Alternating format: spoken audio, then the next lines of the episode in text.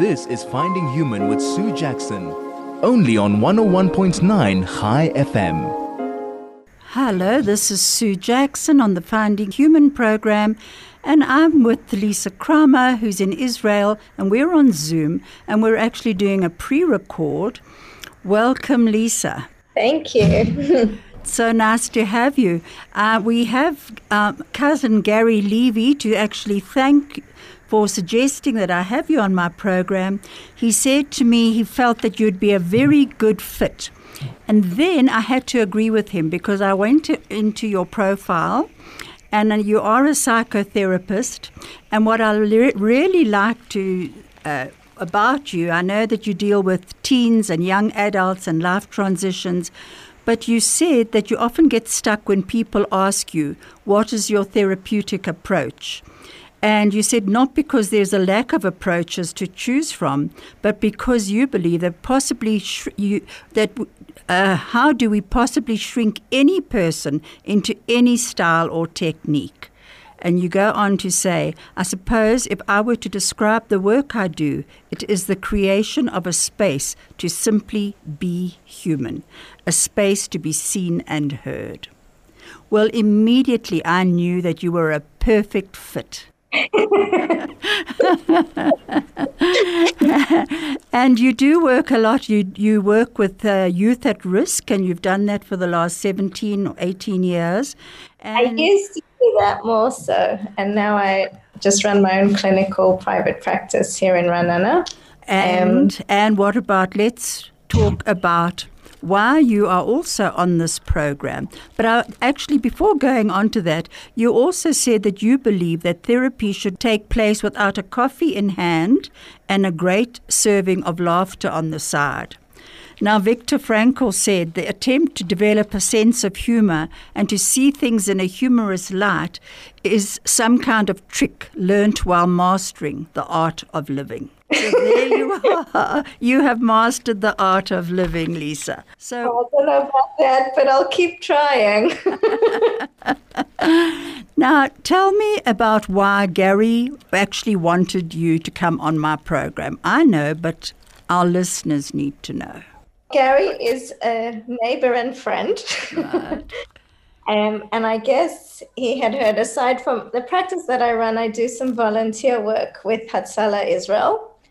Um, Hatzalah is, you know, an emergency medical and psychotrauma relief organization that responds to tragedies all over the country um, as they're happening. Um, but they will also they also do plenty of work overseas when there are um, you know, crises in the world at large. Um, and one of the things that they have been really active in is the current crisis in Ukraine, um, trying very much to do a huge humanitarian effort, both to help, you know, anyone who's trying to get out of Ukraine, but in particular as well the Jewish community, of which there are about 400,000 hmm. Jews living in Ukraine. Um, so Hatzalah has been helping those who want to or need to evacuate to get out, meeting them in the in the borders in Moldova, um, and then raising money and organizing for them to get on flights back to Israel if they're eligible or would like to come to Israel. All right, and then I read what you actually said. You said history repeating itself is not lost on me. As a Jew, I almost have it planted in my DNA. Walk warily in the world. History always repeats. And you said, I'm in Moldova, an empty, poor, and cold country, watching a flood of Ukrainian refugees tread through snow with nothing but clothes on their backs.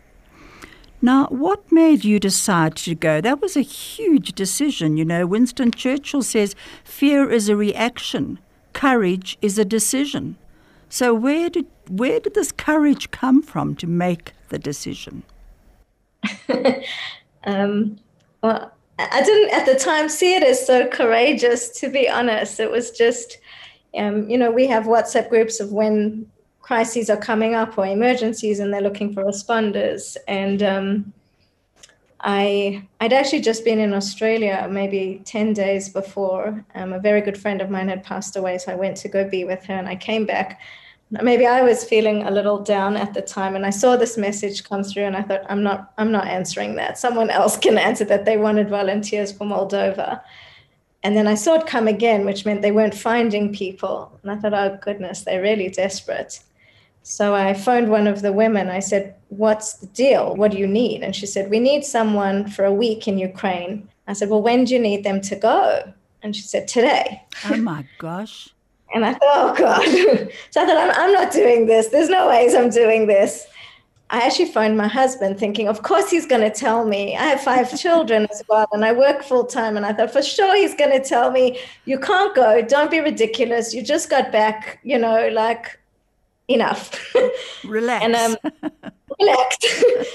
and uh, my husband decided to launch into the Zionist speech of his lifetime, which I wasn't expecting. Um, what did he say? He really, well, he really turned to me, and I, I, was I was very grateful for the wisdom.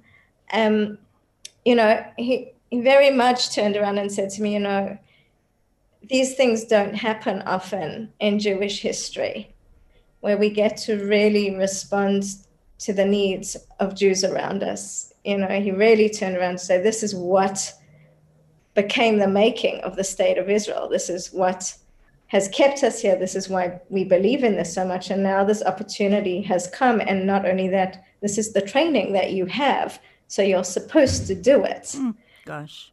And he said, I think you should pack your bags and go because there's not often that these are going to be the choices that we get to make and have the privilege of making. It was very hard to say I'm not going after that. I'm quite sure. and um, so you left the next day.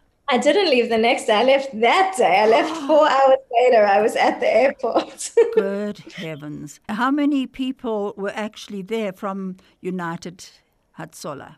I don't know the exact numbers of the team because the team kept changing. You know, they, they're still there as we speak. So you know, there as volunteers leave, new volunteers come, and our numbers change. Um, from the psychotrauma unit, there were four of us at a time. Um, and they would basically have divided. There are two borders in Moldova. So one team would be in the north border, one would be in the south border. And then we would have two psychotrauma work, working between the various camps that the refugees were being set up in. But before um, you actually got there, what sort of feedback did you have? What preparation to know what you were going to? There wasn't a lot of time for a mm. lot of preparation. I mean, as psychotrauma, we're trained how to respond both to the trauma that's going on externally, for example, of you know the refugees or whatever the situation is, and we do trauma work externally. And then there's also internal work, which is learning to work with our team and what's happening on the ground and who needs what. Because obviously, well, you know, the medics or, you know, even logistics team, we had lots of people who were coming just as Russian translators. They weren't medics and they weren't psychotrauma. They were coming just because we needed. This is Finding Human with Sue Jackson, only on 101.9 Chai FM. This is Sue Jackson, and I'm back with Lisa Kramer, and we're talking about her response to go to Moldova with Israel United Hatzolah. Um, Lisa, I actually interrupted you there, and I was asking you, um, I should have let you finish your sentence. I'm sorry about that. But um, we are on Zoom at the moment and from a different area. So um, please go back to that, that you you what to expect. What were you told? You, as you said, there wasn't much that people could actually feedback that you could have. Probably the best input I got was from one of the heads of Hatzolah who said to me, Whatever you do will be psychotrauma. Whoever you speak to, you're going to be doing trauma work, whether you're working with our team or whether you're working with you know people in the field. Every hug, every piece of chocolate, every blanket you give out, whatever you end up doing, that's going to be trauma work. And and she was honestly correct. There there was very little else that could have prepared me. You know, you, you have the training that you have, but um, I don't think anything, quite honestly, prepared me for what we saw there. What did um, you see there? I want to say it was scary. It wasn't scary. We weren't in danger in Moldova. Um, and I want to say that I was able to like in some way say, oh, we were like doing very heroic things um, it didn't feel particularly heroic and it didn't feel particularly brave. I think it felt mostly sad. What we saw was mostly women and children arriving at the borders with literally the small bag that they could carry. Mm lots and lots of elderly, um, people in wheelchairs, extremely frail, or special needs people. It was heartbreaking because it was mostly the most vulnerable images of people that you have in your mind, is what you saw. Mm. I think what struck me a lot was the over identification that I had the people that I saw walking out, they looked like my friends with their babies, or they looked like my parents' age, and really coming out with nothing. Um, you almost have the idea when you when you walk into people trying to escape war that it's so far away and so different from us. Um, and I think what made it the hardest for me personally was how similar it all felt, how easily we could swap Ukraine with South Africa or with Australia or with Israel. Mm. It was so interchangeable that this could really happen to any nation, and how unprepared they were, how shocking it was to them and to see those children, those images of children, I must admit, I found absolutely heartbreaking. Lisa, just tell me, did you have any family that were lost in the Holocaust? So I didn't.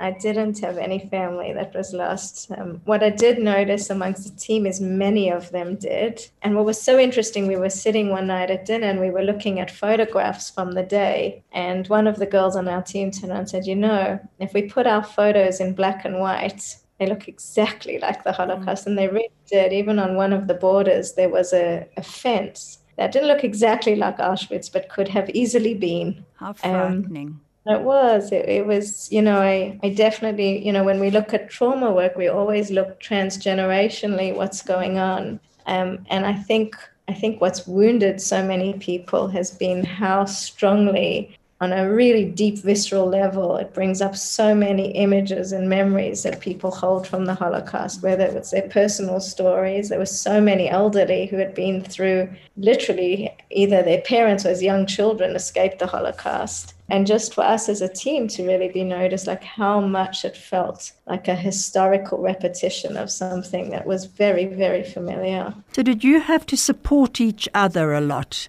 in the time there? Um, yes and no. I think when you're on the field, everyone's just doing what they do um, and getting through. And just, you know, there's real camaraderie and friendship and lots of laughter and jokes because that's how people respond to traumatic situations. Um, and then there'd be more serious conversations, you know, of just, wow, it's, you know, I think at that point you're just aware of it being someone else's pain and, and just, you know, as much as I think the efforts of Hatzalah were just beyond tremendous you know and that's something far bigger than me. For my own feeling was a real sense of drop in the ocean you know there was like we were doing something it was great but it was hard not to hold that a grand scheme of what was going on. It felt like very little mm, but I think so often our choices at the time, we don't actually understand the greater meaning of our choices towards our own destiny, never mind the people that we might interact with but our own destiny as well. You know, the other thing that you did say was that um, if they are Jewish, instead of me being a fellow Jew sending them to their deaths under government threat, I'm, I am I'm a Jew sending them to their indigenous homeland. Now, uh, you had Israeli flags, and I think you had uh, Israel Israeli on your flag on your jackets. What was that response? The response to that? you know, we heard stories about kids and families when they were getting on buses from their various um, cities in Ukraine being told, when you see the people in the orange jackets, that's when you know you're okay. Mm. You know, I've had many moments where I've found felt extremely proud to be a Jew. Um, but this was probably my proudest. Mm. To have Israel be, or an Israeli flag be the sign that someone can take a breath, for me was just a real privilege to be the one holding the flag. Israel is not a perfect country. I've lived here for 20 years. I, you know, have definitely had my ebbs and flows politically, emotionally. It's a difficult people to live with at times. And I'm very aware that there is a lot of shame that gets thrown from the diaspora towards Israel.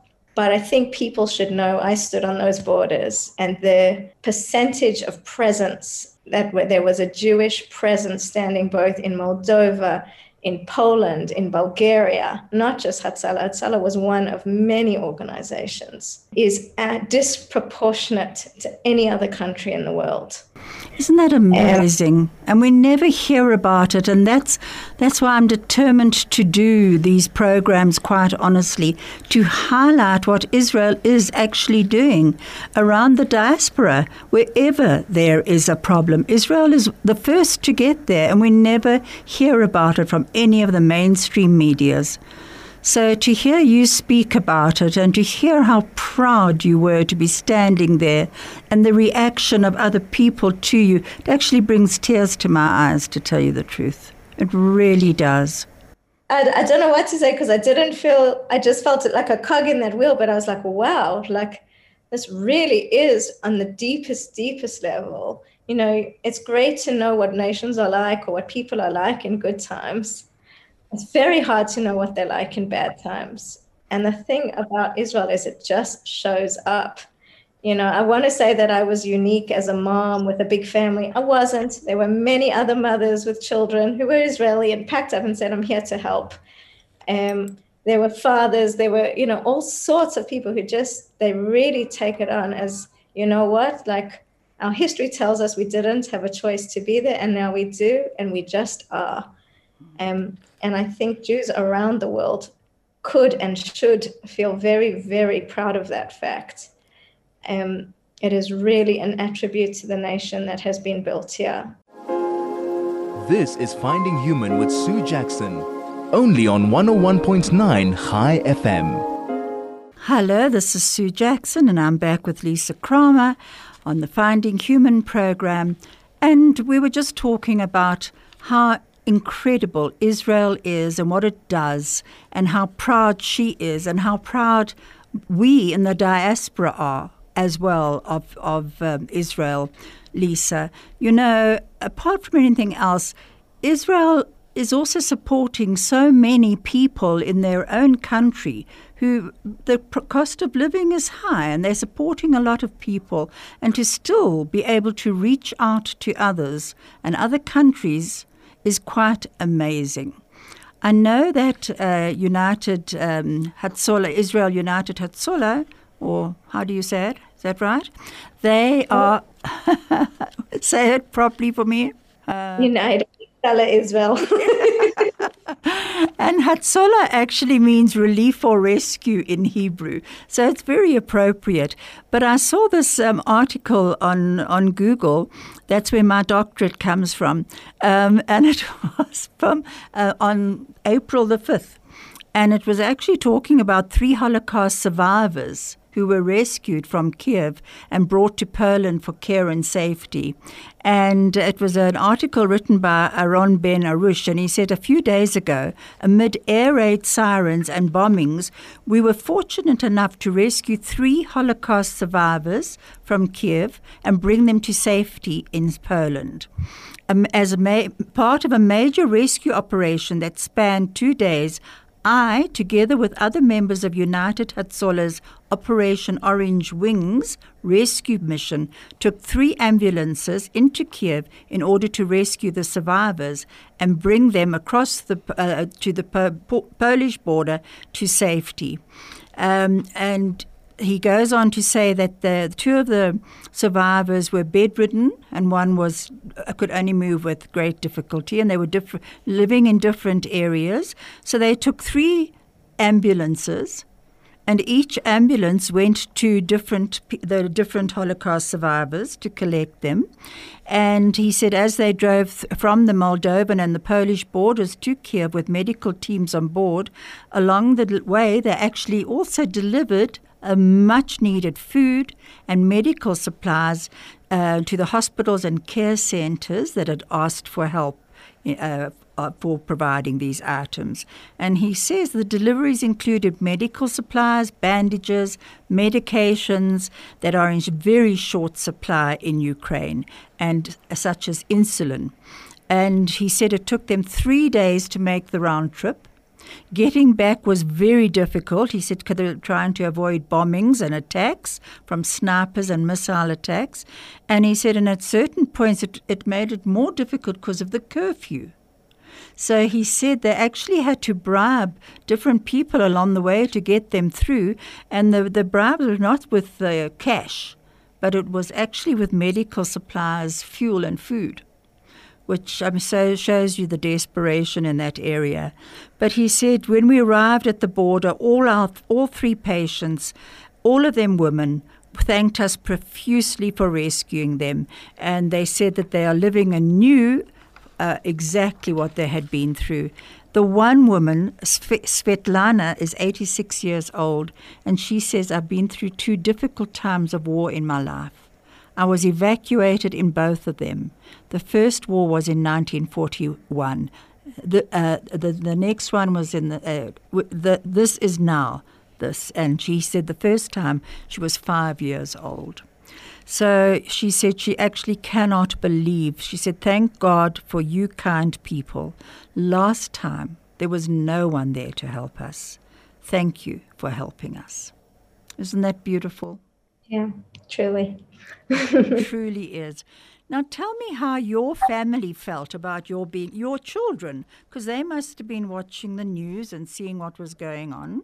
So my kids are used to their crazy mother, who occasionally comes up with crazy things to do. Um, so they're not totally shocked by me. And if I'm honest, at the time, I wasn't thinking about how my kids are going to pray. I was aware that I was leaving, and my older boys were at school till late. So I phoned them to say, just come back and say bye to me because I won't see you for a week. And they're like, what? Where are you going? Um, and you had just got back from Australia. I just got back. So my kids, you know, I, I, think there were a couple things that shocked me that I didn't plan on really. One was I didn't realize that they would be so proud of me. Um, and it was never my goal. But um, you know, I wasn't aware that it was such a big deal until it, I realized, oh, it is kind of a big deal, more on a on, on a national level. And it was a privilege for me to take part, but I was I was humbled to see that it was great for them to watch us taking part in the best parts of our nation. And you know, with kids, it's always so interesting to me because we spend so long thinking how to educate them and what they'll pick up on, what they won't, and we spend so much time worrying about who we think they should be and what they should do and their success stories. And so much of the work that when I do with parents is like, I'm like, get out of your kids' way. They're going to be who they're going to be. How about you just become the person that you think you should be? And so I didn't realize the impact that that has on them when I actually just do that. Um, and my oldest son, you know, I got back and I, I laid it. I, I, didn't even know about it. He didn't actually tell me until I said to him, "Where are you?" He kept disappearing in the afternoons, and it turns out he had been going here in Ra'anana, where I live, they were doing a massive collection, but the collection had got really chaotic, and my son Aitan had gone in just to start helping them out. And before I knew it, he was actually like one of the main guys in charge, like sorting out how to collect and organize all these clothes and toys and nappies and food, etc., that were going to be given out to refugees that are living here in Israel. Um, and I had no idea that he was even doing it. He just kind of did it really quietly. I was like, where did this come from? And he said, you know, mom, I guess that's what we're learning to do. Isn't that um, wonderful? Um, don't worry, there's five of them, so there's plenty of room for my kids to be.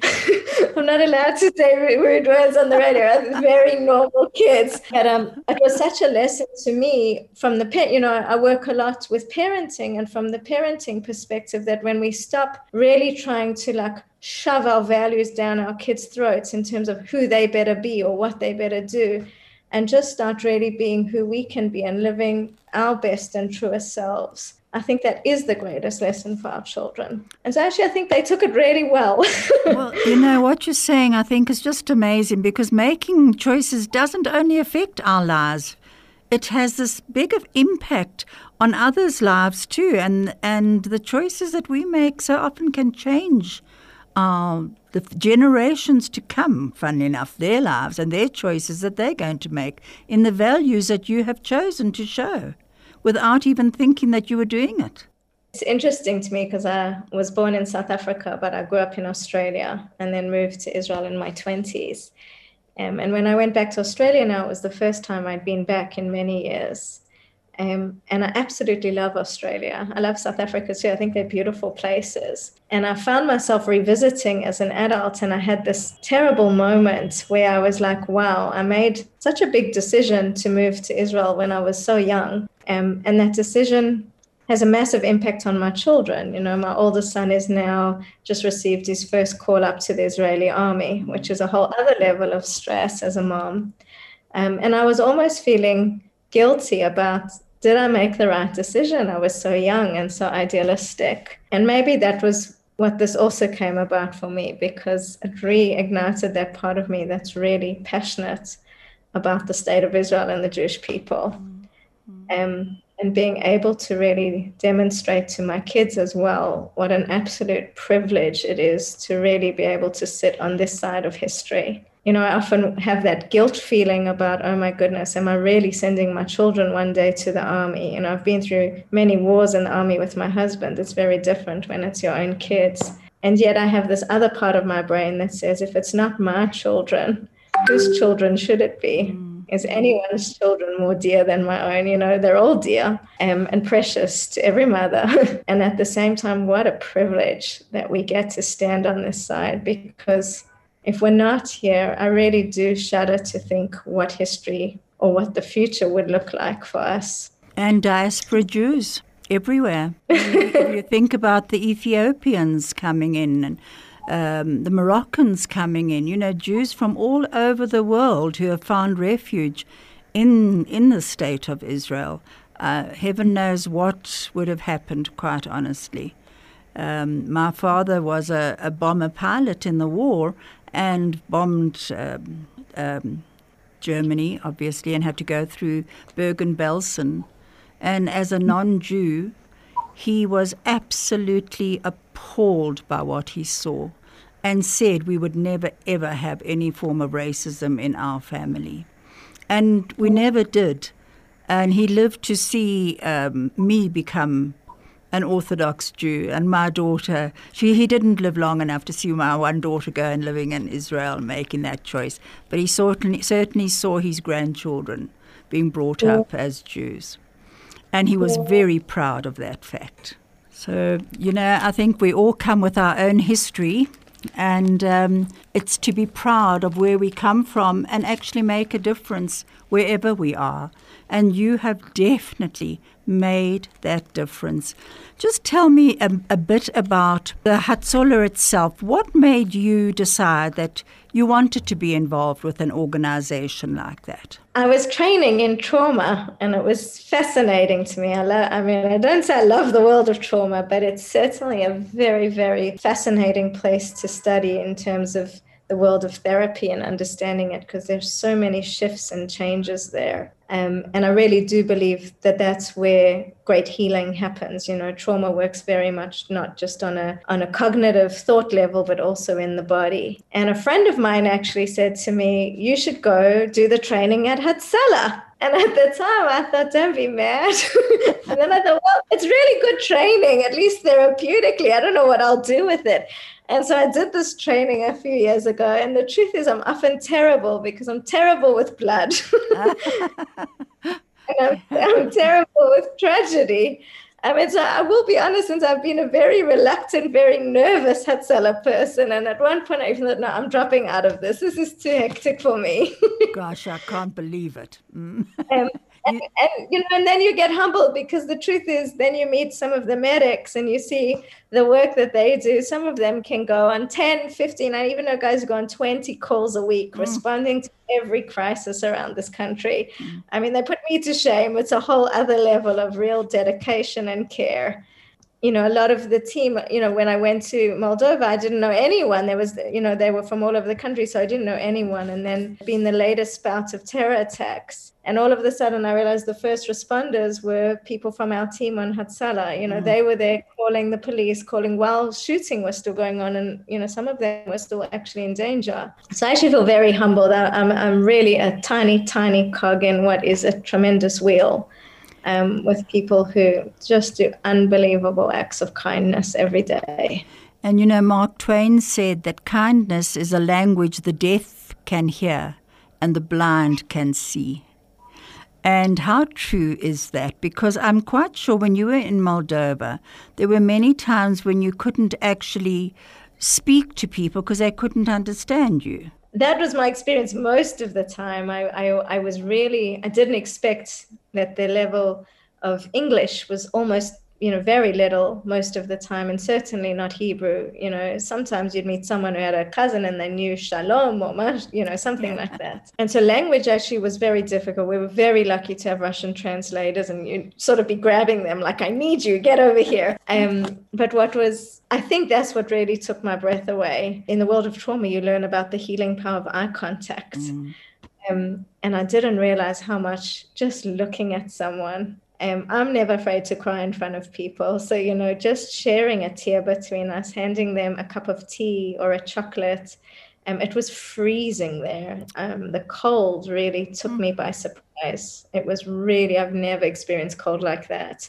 I mean, I'm from Australia, so that's not saying much, but I really hadn't experienced cold like that just being able to give them, you know, we'd have special heating blankets and just to be able to give them a blanket or some, you know, like a almost a warm little pouch that they could hold in their hands. Just that act of kindness. I didn't have to say a word, just hand them something warm. Um, it was an act of humanity, wasn't and it? And I could I could never ever fully describe the gratitude that that was met with. Mm. It really people were they didn't need words but they were speechless you know after after you see such cruelty to be met with kindness without exception it reduced people to just really heartfelt tears. It really did. That's so heartbreaking to hear. But at the same time it actually it's a wonderful thought that you were able to do that and that Hatzalah are, are, are there and they've now started a, a, field hospital. And I saw that the Ukrainian uh, minister thanked uh, Israel very much for that, and um, for the, the and it's called. Um, um, I'm just trying to think. Uh, Kohav Meir after Golda Meir, the Israeli prime minister. The, isn't that lovely that it's called that? Um, I see that the Ukrainian foreign minister thanked the uh, Israel for opening the field hospital and for Israel's tireless work.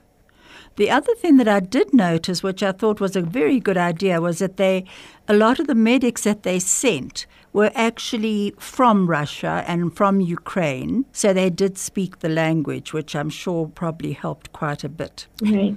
Have you had any uh, contact with the hospital at all or know anything about them? So, you know, Hatzalah had its own many, you know, emergency care tents set up in Moldova. Um, but you know, there's various hospitals at the various borders. So you know, we obviously, I only obviously worked with the one that we were involved with. But um, you know, there's the actual hospitals from Israel that have set up these field hospitals um, at a different border to where we were based. Um, and so yeah, but certainly the one based in Moldova, where Hatzalah was running, you know, at one point when there wasn't room for people to sleep, we took tents and converted into an area where people could sleep. And as that sort of eased up and they were able to be held in various organizations around Moldova, you know, the tents were transformed, but there was always like a first, a medical response um, mini hospital set up with Hatzalah in Moldova. So what on the Moldova border when you were there?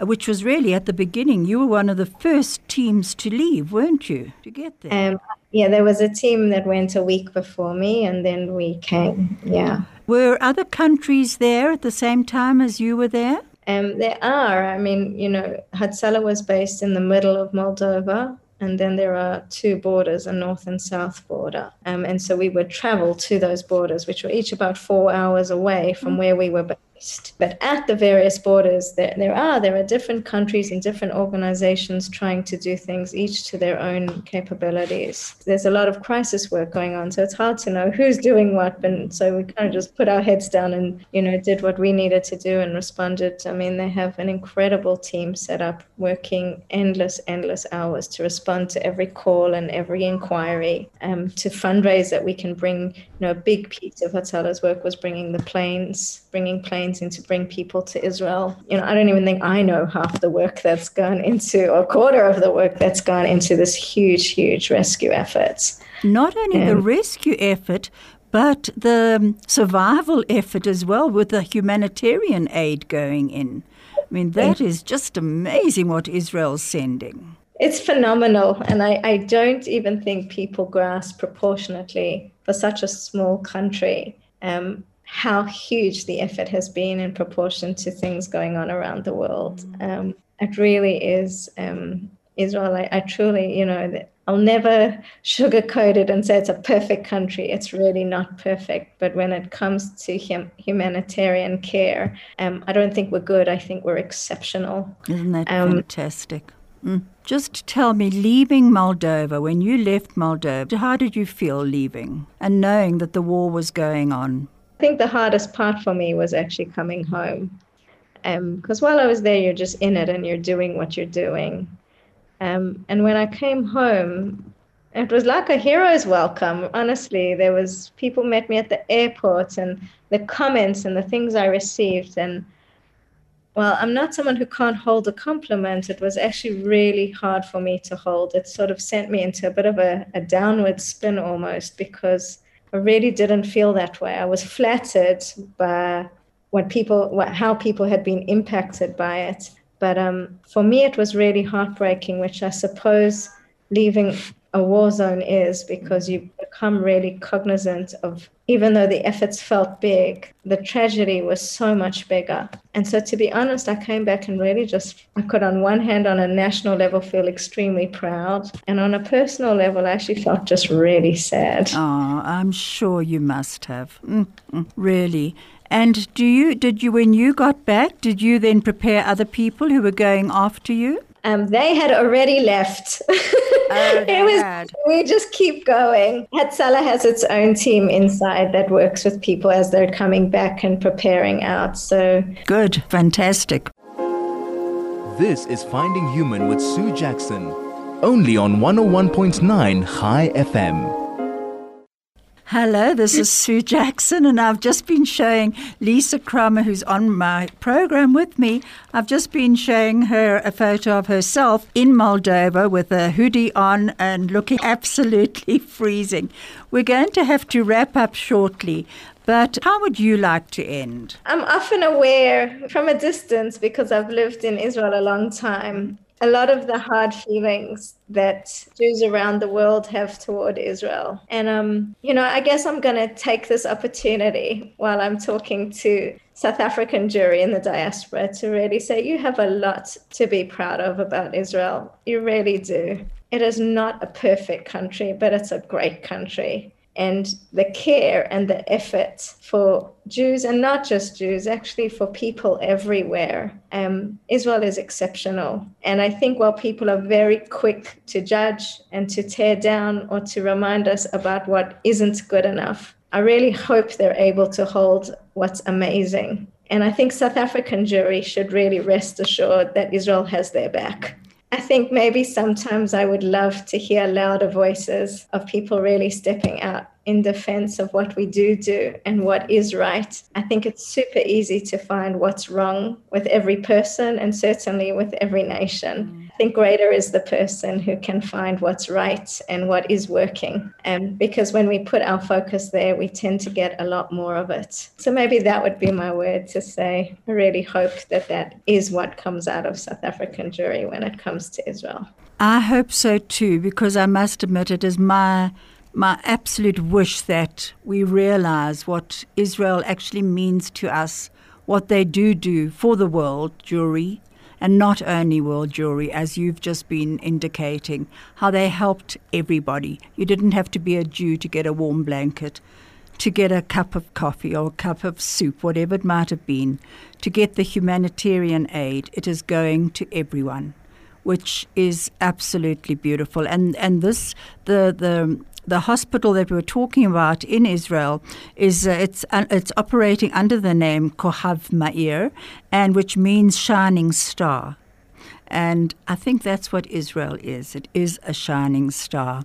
And thank you so much, Lisa, for being on my show. But I just want to say that Richard Attenborough said, and I love what he actually said. He said, There is a light in this world, a healing spirit more powerful than any darkness we may encounter. We sometimes lose sight of this force when there is suffering and too much pain.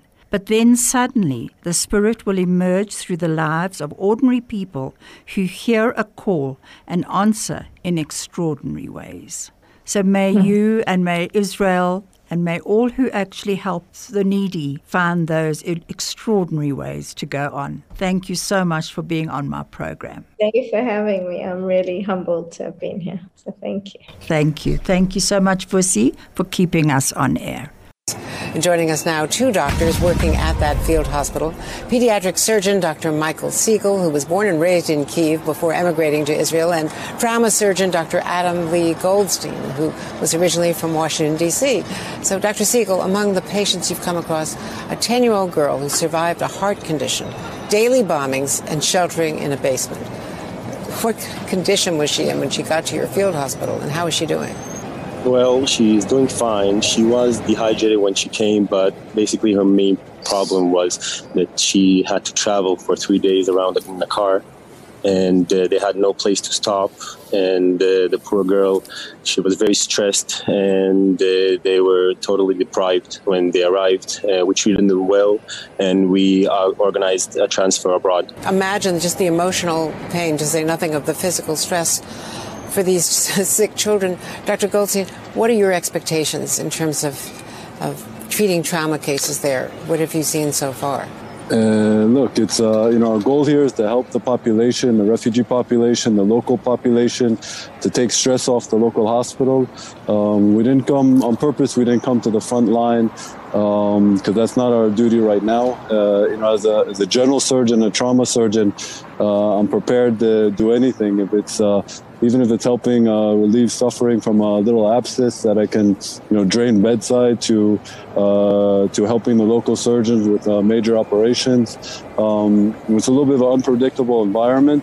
Uh, obviously, we hope that there's uh, you know peace in the region and peace on uh, on Earth soon. But um, you know, our main goal here is just to do whatever we can, from you know from a hug to a major operation, whatever we can do to help. Show us some of the some of the aspects of the field hospital. Can you use your your Zoom camera yeah, and sure. try to show well, us a little bit of what's going on there today? Yeah. So you know, we really, we really came uh, uh, Sheba Hospital and. Uh, uh, the the Ministry of Health. We actually are standing in a simulation center, and today, uh, uh, myself and Dr. Siegel, we gave a trauma course to to um, a bunch of group of surgeons and anesthesiologists from Lviv when we step outside and we're, we're housing in a beautiful uh, school, which the staff of the school has been remarkable, uh, helping us. Uh, you know, we're sleeping there, they're feeding us, and this is a this is the whole uh, setup of the hospital. We have an emergency room, uh, uh, a, a center for gynecologists. two gynecologists are there. we have a pediatrics center and pediatric emergency room. And we have, a, as I mentioned before, we have a radiology tent, uh, simulation center. So it's really a remarkable setup.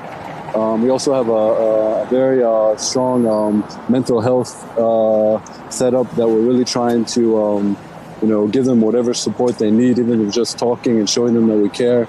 And uh, and that's really that's really uh, that's uh, what we have going for us. It's you know we're about 20, 20 30 yards from the from the local from the local hospital, where uh, you know where, we have uh, three operating rooms that we can operate in. Uh, we've been performing elect, uh, elective surgery. Uh, today we did uh, elective hernia surgery for someone who's been suffering and just they can't work and it's bothering them. Dr. Michael, Michael, he diagnosed appendicitis in a 16-year-old boy, we operated on him the next day. So emergent cases, uh, anything in front of in terms of the surgical, but that's really a small percentage of what's going on. Uh, you know, we've seen uh, uh, already in the first two or three days, we've seen three, four hundred uh, patients have come through, and you know whatever's needed, we're doing.